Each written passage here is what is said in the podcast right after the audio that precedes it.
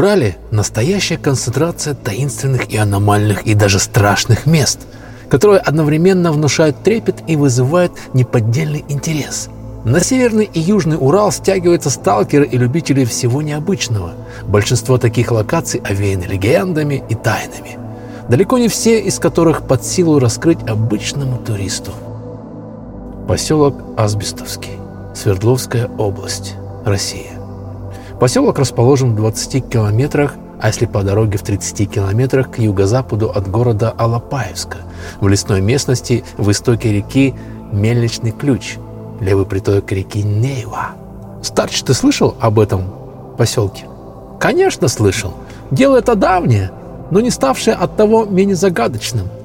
1 ноября 1990 года страшная катастрофа потрясла асбест, Средний Урал. Впервые за многие десятилетия в этом городе не признавали годовщину Октябрьской революции. Вот что пишет и говорит одна свидетельница этих событий.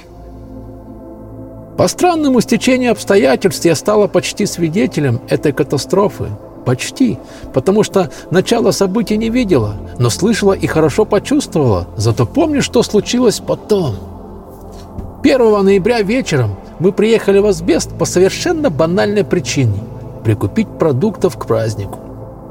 Я как раз входила в один из магазинов, когда земля дрогнула под ногами. Раздался ужасный грохот.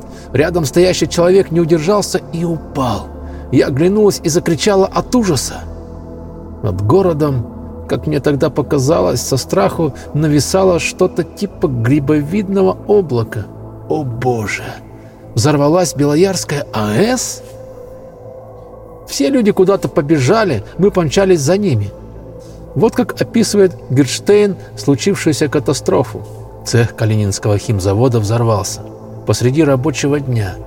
В самом цехе и вокруг, как обычно в это время, кипела жизнь. Ничто не предвещало трагедии. И вдруг день превратился в ночь. В воздух взлетели тучи пыли, пронизанные полотнищами пламени – Большие и мелкие осколки со свистом разлетались вокруг, пробивая грузовики и стены зданий. Ударная волна обрушилась на производственный корпус, расположенный в полутора километрах. В один миг все стекла в огромных окнах превратились в тысячи лезвий, вонзающихся в стены, станки людей. Все тряслось, как при землетрясении. Еще более страшный удар пришелся по автотранспортному предприятию комбината «Уралсбест». Уцелевшие рассказывали, что цех словно подбросило вверх. Воздух превратился в какую-то черную и вязкую взвесь, в которой летали сорванные со своих мест предметы. Людей разбросало в разные стороны, едко пахло газами. Почти все, кто находился в злополучном цехе, испарились в пламени взрыва. На его месте зияла воронка глубиной почти 5 метров. Сотни человек были травмированы, 16 погибли. Мы примчались на место взрыва, как и сотни других людей. Выглядело все ужасно. Быстро стемнело, но время как бы ускорило бег. Неожиданно все ахнули. Над еще дымявшимися развалинами появился светящийся шар. Однако первым НЛО заметил командир ППС Лимонов. Кстати, факт появления НЛО был зафиксирован в рапортах и других милиционеров. В 19.35 вечернее время слева по ходу машины под полем мы увидели шар матового цвета. Шар возник из белого облака, хотя погода была ясная, безоблачная.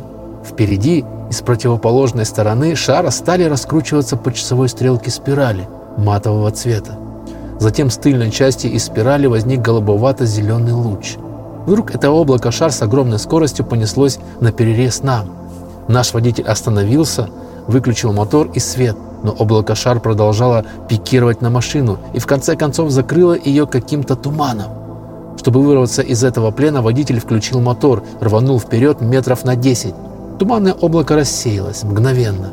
Луч-прожектор оказался на границе с линией дороги, резко изменил направление и стал двигаться параллельно ей, отступая ступенчато назад. Он еще долго потом виднелся в ясном вечернем небе.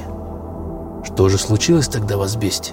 Два с лишним года следователи областной прокуратуры занимались поиском настоящих причин взрыва. Было допрошено более сотни свидетелей. Оставшиеся в живых работники цеха, специалисты комбината «Уралсбест» и Калининского химзавода. проектировщики, строители цеха, все люди, имевшие к нему какое-либо отношение. К расследованию были привлечены десятки экспертов из Екатеринбурга, Дзержинска, Москвы. Они провели множество экспериментов и испытаний, восстановив картину трагедии до мельчайших подробностей. Следствие доказало, что никаких нарушений технологического процесса при изготовлении эмульсии не было, да и эмульсия не могла взорваться. Она была не взрывоопасна. Версии, предполагающие самопроизвольный подрыв смеси из-за попадания туда каких-то химических веществ, тоже были отвергнуты. Так в чем же дело? Почему работавшее как часы производство превратилось в груду дымящихся развалин? Жители города считали и считают до сих пор, что к взрыву причастны инопланетяне. Правы ли они, я не знаю. Но тогда в далеком 1990 году, стоя у страшных развалин, я наблюдая НЛО, я была уверена, что асбест подвергся нападению инопланетян. Удар из космоса. Вот что я подумала. Вот такую страшную историю рассказала очевидец тех событий. Да, у нас вообще в России много таких странных и загадочных мест. Очень много.